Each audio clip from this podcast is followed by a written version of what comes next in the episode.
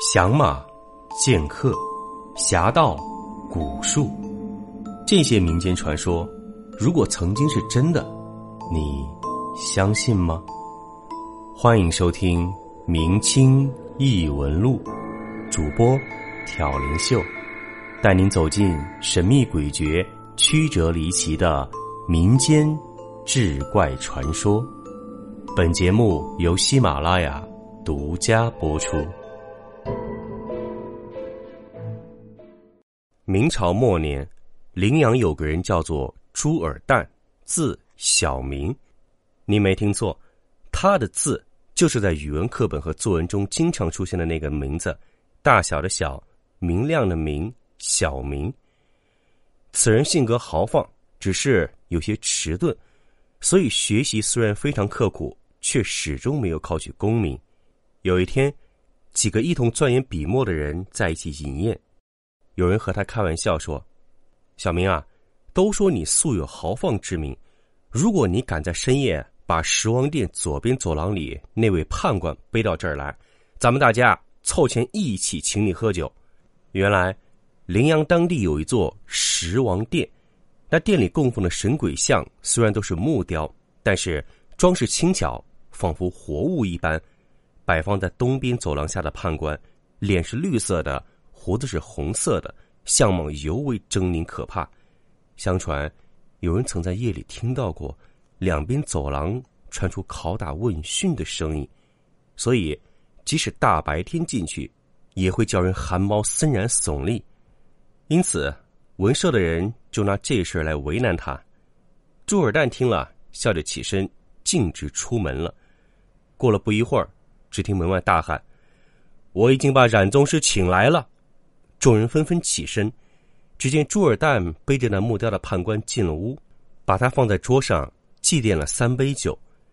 众人见了这判官，都吓得在椅子上发抖，坐立不安，请朱尔旦赶紧把他再背回去。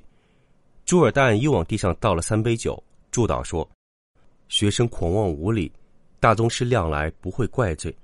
寒舍离此不远，倘若宗师大人乘兴前往饮酒，请千万不要客气。”祝祷完毕，他才又把判官背走。第二天，众人认赌服输，果然宴请朱尔旦。他一直喝到傍晚，才半醉而归。又觉得意犹未尽，便在家挑灯独饮起来。忽然，有人掀开门帘走了进来。朱尔旦一看，竟然是那绿脸红须的判官。他连忙站起身来说道：“哎呀，学生大概死期到了。”昨天晚上无意冒犯了您，您是来兴师问罪的吗？那判官捋着浓密的须髯，微笑的说：“非也，非也。昨天承蒙你盛情相邀，正好今夜得空，特地前来拜访。”朱尔旦十分高兴，连忙拉着判官的衣服，请他坐下，自己起身洗刷器具，烧起火来，准备温酒招待。判官说：“天气暖和。”酒就可以喝冷的了。朱尔旦答应，把酒瓶放在桌上，跑去告诉家人制备下酒的饭菜水果。他妻子听说判官来了，十分害怕，告诫朱尔旦不要再过去。朱尔旦呢，一来是胆子一向很大，二来刚喝了不少酒，正在兴头上，哪里肯听？他制备好了下酒菜，便去跟判官对饮。两人推杯换盏，喝了一阵，他询问。判官的姓名，判官说：“我姓陆，没有名字。”和他谈论起典故，这判官居然对答如流。朱尔旦又问他会不会做文章，陆判官说：“文章的好坏，我大概可以分辨得出。阴间的文章精义与阳世也大体相同。”这个陆判官酒量非常大，一喝就是十杯。朱尔旦之前已经喝过一顿，敌不住他。不知不觉，趴在桌上睡着了。等他醒来，桌上只有没烧尽的蜡烛发着昏黄的光。陆判官已经走了。从此，每隔三两天，陆判官就会来一回，和朱尔旦的交情也越来越融洽，两人经常在一起歇息。朱尔旦把自己写的文章给陆判官看，判官说：“都写的不好，用红笔一一勾勒。”一天晚上，二人饮宴已毕，朱尔旦沉醉，便先躺下睡了。陆判官一个人在那儿自斟自饮。睡梦中，朱尔旦忽然觉得肚子微微有些疼痛，他睁眼一看，只见陆判官端坐在床前，正将他的肚腹剖开，从里面拉出肠胃，一条条的清理。朱尔旦吃惊的问道：“你我之间无冤无仇，你为什么要杀我？”判官却笑着说：“不要怕，我哪里是要杀你，我是给你换一颗聪明的心。”说着。他从容不迫的把肠胃内脏又塞回了朱尔丹的肚子里，再把剖开的肚腹合上，用裹脚布绑住朱尔丹的腰。只见床榻上根本没有一丝的血迹，朱尔丹肚腹之间微微感觉麻木。陆判官又把一块肉放到桌案上，问他这是什么？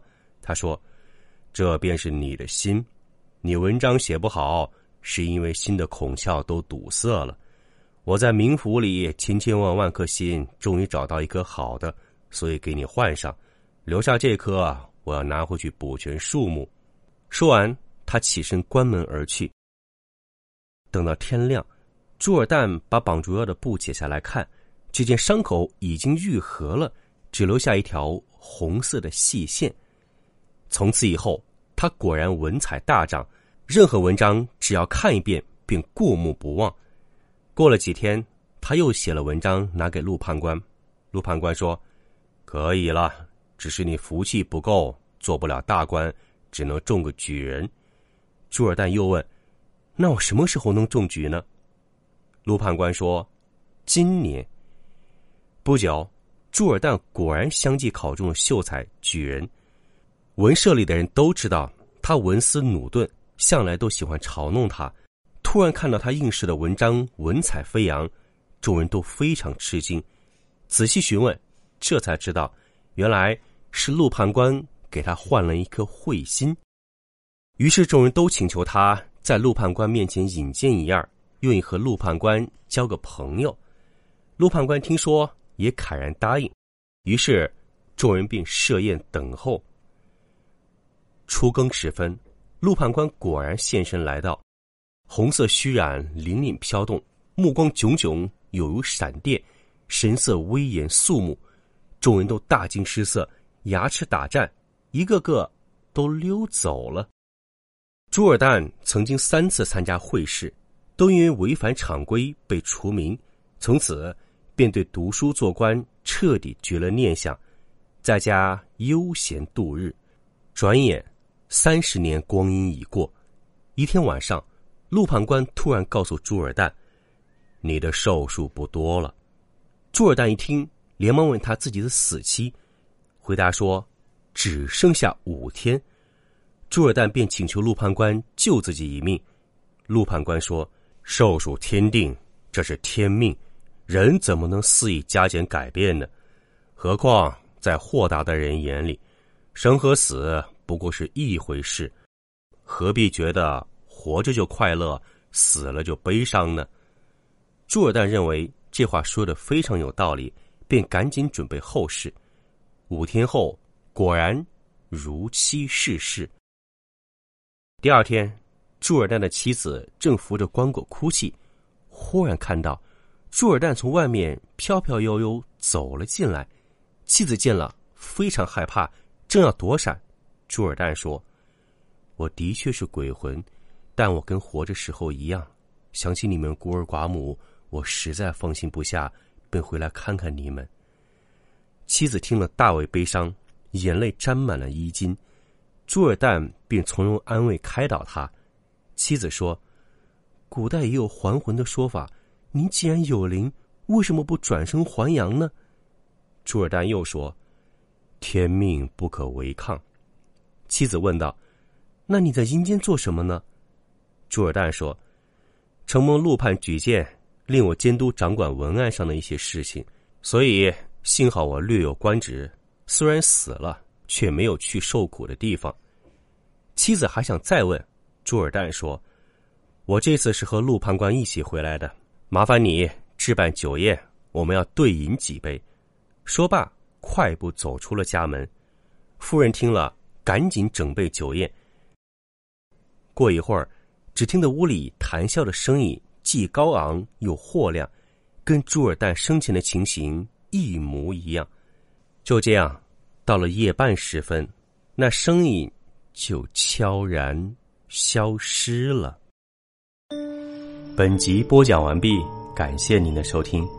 如果您喜欢，请您评论、点赞、转发。更多精彩内容，请您期待下集。听有声，选秀秀。